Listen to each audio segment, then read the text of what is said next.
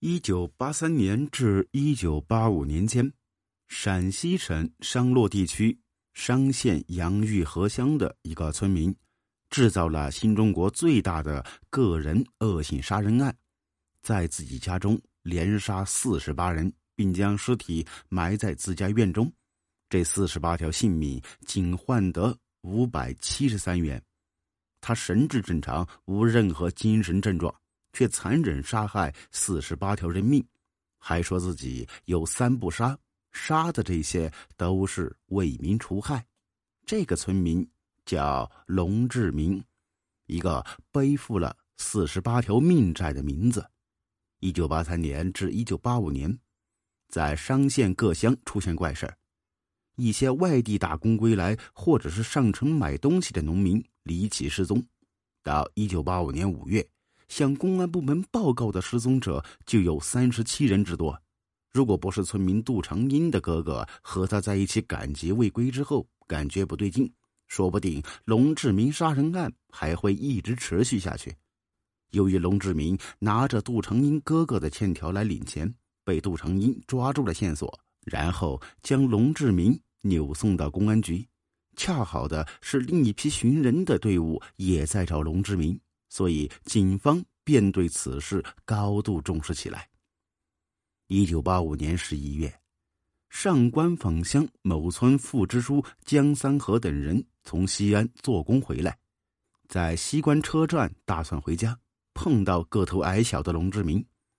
龙对他们说：“他家里有活，挖猪圈，一天五块钱。”江三河独自去了之后，就再不见回来。其兄江银山从胜利油田请假回家，一直寻找到五月，期间曾数次向地县有关部门反映情况，均无回音。五月二十八日，在这个吵吵嚷嚷的人堆里，江家看到了要找的人。持续数月的寻访，江家了解到龙志明经常出没于西关汽车站等处，春节以后还不时从市场上招走一些男女。两支寻人队伍交换情况，感到事态严重，把龙志明押往公安机关报案。两个人失踪都和龙志明有关，县公安局决定将其收审。面对讯问，龙志明的供述来来回回就是：杜长英的麦草是我拿的，他欠我二十块钱，以后他去哪里我咋知道？姓江的是我叫的，干完活就走了。起个猪圈嘛，能用多长时间？一个下午就干完了。他在我家住了一夜，第二天早上就走了。以后他去哪里，我咋知道？这么一个矮小愚笨、光头赤脚的农民，能干出什么事儿？公安人员甚至为龙志明是关释放犹豫过，最后决定先把龙志明关起来，第二天到龙志明的家里看看再说。一九八五年五月二十九日早晨。两名公安人员前往杨峪河乡龙志明家，龙志明家窗户全堵上土坯，昏暗的像个地窖。屋内坑坑洼洼的土质地面上有好几处好像被铲过，架在阁楼上的木梯有些斑点，呈乌紫颜色，像血迹。龙志明妻严淑霞下肢瘫痪，行为古怪。对公安人员的问讯，他一会儿说屋里没啥，过了一会儿又说。有一次家里来了几个人，晚上我睡在炕上，听见外间有动静。第二天这些人就不见了，问他怎么回事，他又不说。过了一会儿，又没头没脑的说：“我洗衣服，水红红的。”龙志明家西厢房堆放着乱七八糟的杂物，柴草、空酒瓶、破布，用脚拨开之后才能看见一片地面。东厢房更加黑暗。污浊杂物充盈着，一进门便碰到一脸的蛛网和陈碎。两个公安人员在搜查中感到可疑呀，他们搜查完毕之后，立刻回到局里面汇报。于是当天下午，公安局又派人赶赴龙志明家搜查。这次搜查，村治保主任也在现场。其对公安人员说：“龙志明的家里很臭，村里人都不肯到他们家去。”刑警队长王寇成则从臭味中分离出另一种臭味，他熟悉的死尸的腐臭味。细细找寻，王寇成在东乡的一个萝卜窖旁边，发现一堆散乱的麦草下有两具相拥在一起的男性裸尸。公安人员停止搜查，封锁现场。看守所接到指令，要求把龙志明铐起来，并加上脚镣。为防止龙志明的同伙在逃、自杀或者是相互杀人灭口，公安人员指示西南各乡，尤其是龙志明所在的杨峪河乡赵园村。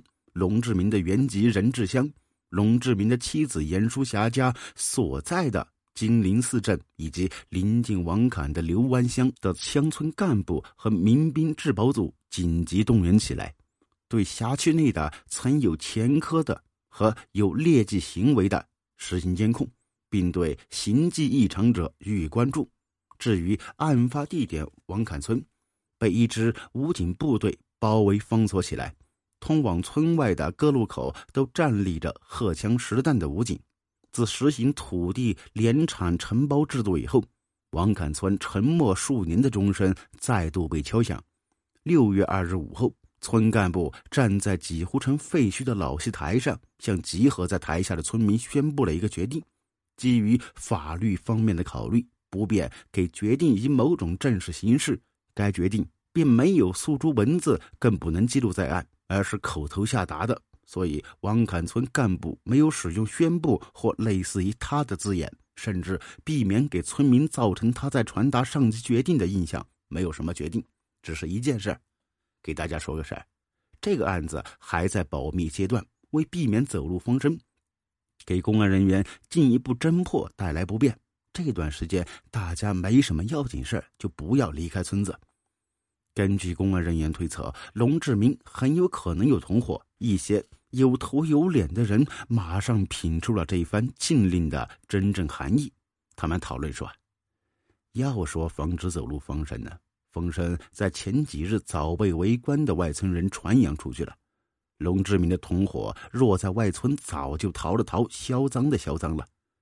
公安人员怀疑龙志明的同伙就在王坎村内，一是。”你看看我，我看看你，人人眼里满含疑问。此后的日子里，家家户户门窗紧闭，出门时彼此碰见，只是匆匆打个招呼，没有多余的话。全村一时处于相互猜忌的惶惶不安的紧张气氛中。与此同时，在公安人员发现的两具尸体中，一个是杜成英，而另一个却并不是江三河，而是一个十六七岁的小伙。再返王坎展开第三次搜查，公安人员在东边门上的柴草之后，又发现了一个满满的化肥袋子，里面装着一具女尸，死者年约五十岁，也不是江三河。三具尸体的发现立刻引起轰动，全村老少倾巢而出，前往围观。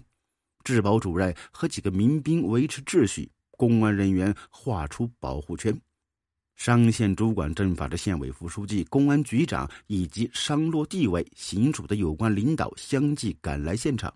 公安人员带上警犬，再次搜查龙家，没有新的发现。据村民讲，龙志明家门前有一个萝卜窑，现已填平，种上白菜，这引起了公安人员的注意。严淑霞向民警指了指萝卜窑子所在的位置，这地方离门槛还不到一米。一个民兵挖了几铲之后，刨出了一些苞谷叶，薄薄的土层下是一层包谷杆。公安人员又叫来几个用锹，先步深挖，向四周开掘，清理出一个长三米、宽两米的场地。揭开包谷杆子，里面就有八九具尸体，是以堆柴禾的麻法，头足彼此交错，导致整齐而紧凑。但从边际可见，下面至少还有一层。在场者都被这噩梦般的场景吓住了。现场勘查的公安人员发出指令，暂停勘查，立刻上报审厅。一个排荷枪实弹的武警封锁了埋尸现场，另外一五一个连在城内随时待命，军分区独立连亦处于警备状态。地区公安以现场开通无线电话，陕西省公安厅厅长。副厅长张景贤和一般刑侦干部次日抵达之后，挖掘工作重新开始，起尸、照相、录像、登记编号、解剖，黄昏七点多，掘出的尸体数目已经升至二十具。夜幕降临，勘察工作停下来。王寇成对周玉局长说了那段时间唯一的一句调侃的话：“这跟灵通的兵马俑一样啊，都是人。”五月三十一日黎明，三号坑的挖掘以尸检工作重新开始，尸体的数目继续上升。上午十一点，三号坑清理完毕，整整三十三具尸体。对于和平时期的凶杀案，它无疑是一个天文数字。勘验人员相继走出席位，摘下口罩扔掉，长长出了一口气。然而，公安人员不敢稍有松懈。虽然没有迹象表明案情还有扩大的可能，但也无迹象表明案情会就此终止。稍事休息之后，大家手持有金属尖头的标杆，在龙志明家周围探测。谁也不希望再有所发现。即使再发现什么，也希望是有关的物证。大家心理承受力已经达到极限。就在这时，上午十一时三十分左右，当一个公安人员再一次把标杆插进土地时，他突然僵住在那儿。人们的目光向他聚拢过来，他手底下感到一阵虚空。二号坑就是这样被发现。该坑在三号坑东侧两米处龙志明家的猪圈里。形状与三号坑相仿，南北纵深，长两米，宽一米，深一米五。掘出八具尸体，排列整齐，头足彼此倒置，以三号坑内如出一辙。可见坑内被害者先于三号坑内的被害者遇害。就在勘验工作进行的同时，消息在民间不胫而走，地震般强烈的撼动了商洛全境。人们如潮水一般向王坎村涌来。早在五月二十九日，屋内三尸被发现之后，由于尸体的状况和异乎寻常的藏尸方式，即在王坎周围引起了不小的惊动。当天就有附近村镇的人赶来观看。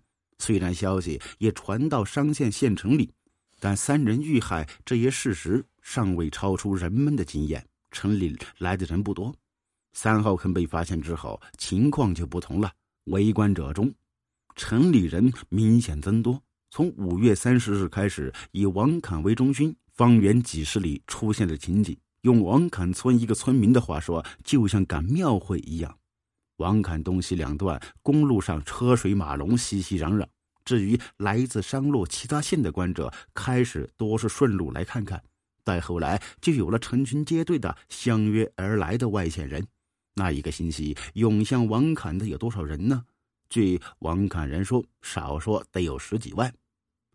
由陈培显和公安部副部长于雷率领的中央工作组进驻商县，中央、省、地、县乡各级领导和各级部门参与侦破组织迅速成立。核心领导由省公安厅副厅长张景贤挂帅，地委副书记王殿文任副组长。下设审讯组、调查走访组、现场勘验组，在地委书记白玉杰的建议下，又成立了群众破案小组。白天，当发掘勘验工作正在紧张进行时候，就有失踪者的家人在围观人群里放声痛哭。他们在围观者善意的鼓动下，数次试图冲出警戒线前去认尸，均被武警拦截。这样一来，引起了他们及围观者的不满。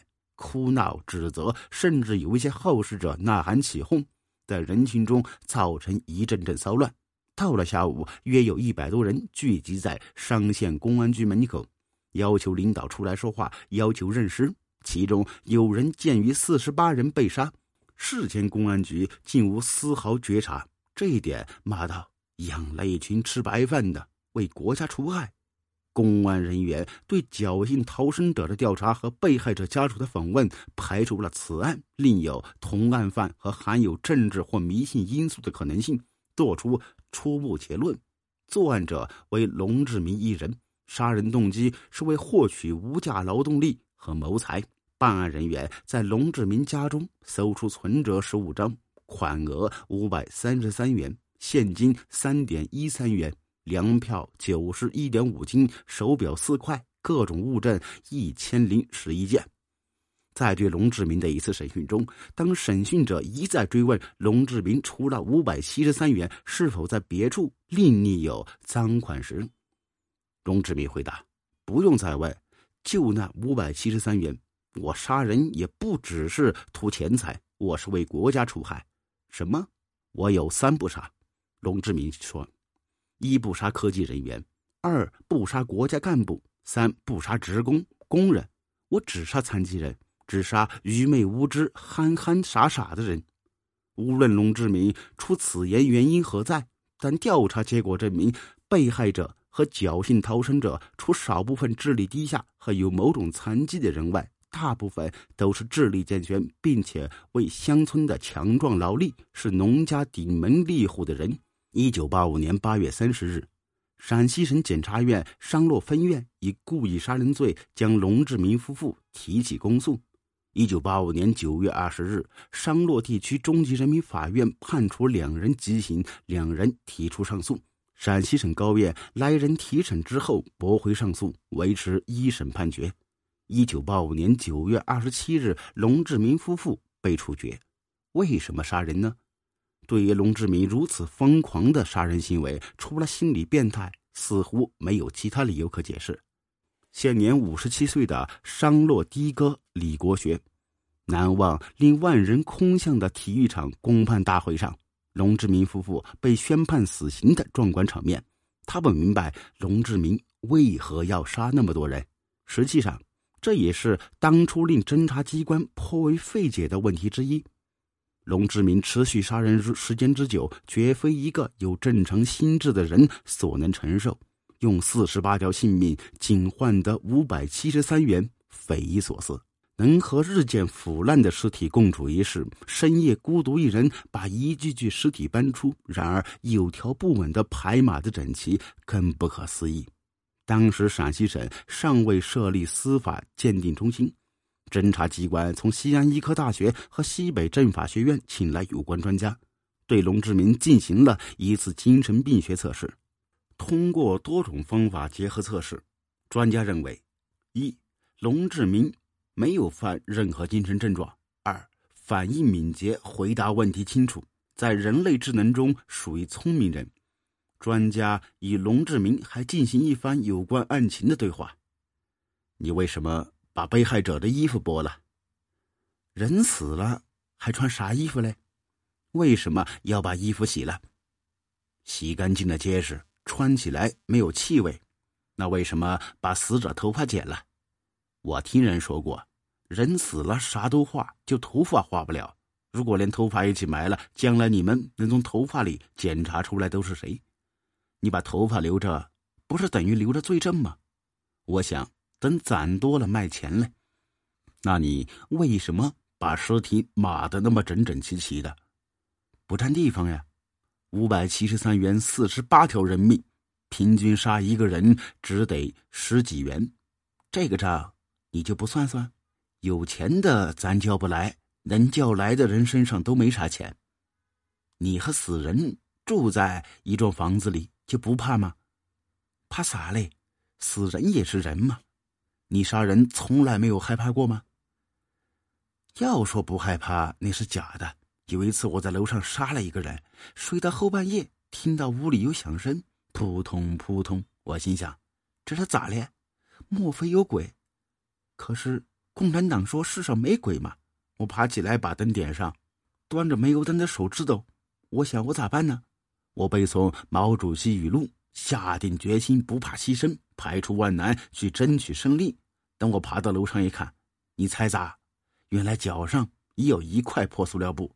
那死鬼的血从楼底上滴了下去，砸着塑料布砸出的声响，让我找一个盆一接，哎，又睡着了。医学专家分析认为啊，龙志明的杀人动机有三点：一是谋取财物，二是获取劳力，三是满足性要求。到了后期，演化成杀人成瘾，从而从杀戮中获取快感。另外，据办案人员回忆啊。龙志明对所犯罪行为毫无悔意。在法庭上得知被判处死刑时，龙志明说：“我想不通啊。”临刑前，法官问他：“为什么想不通？你杀了那么多人？”龙志明说：“人家皇朝杀人八百万都没判死刑，为什么给我判死刑呢？好了，这个案件就讲到这儿了，咱们下期见。